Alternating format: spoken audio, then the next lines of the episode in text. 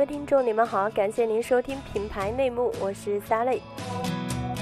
最近足球界的大事啊，除了非法受贿案以外，毫无疑问就是刚刚开打的女足世界杯了。而美国的女子足球国家队更是群星璀璨的大腕儿队，因此耐克迫不及待地以女足世界杯为主题，打造了一支 Nike Woman 的广告，同时发起了 No Way Back 营销战役，为女子世界杯造势。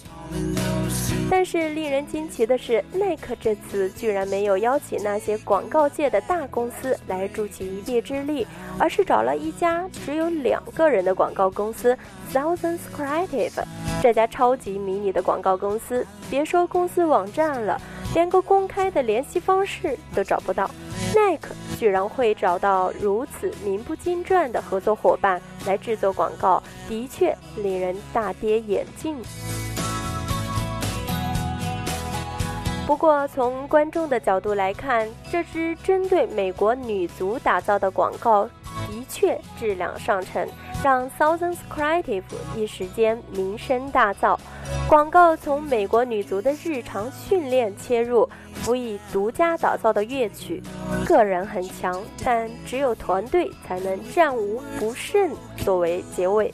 不论是画面感、音乐感，还是文案的质量。都让人觉得非常正面和积极。一家只有两个人的迷你广告公司能够拿出这样的广告，着实让人刮目相看。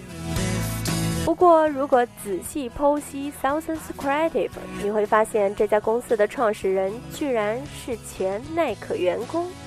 并且他们已经与耐克旗下的 Nike Golf 合作过。双方的 "Don't Sleep on Summer" 营销战役打造的下一个营销战役也即将面世。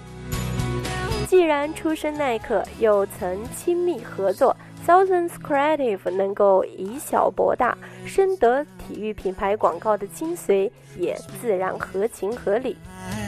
而对耐克来说，打造这支广告，除了对 Nike Woman 进行营销以外，题外的深刻含义也不容小视。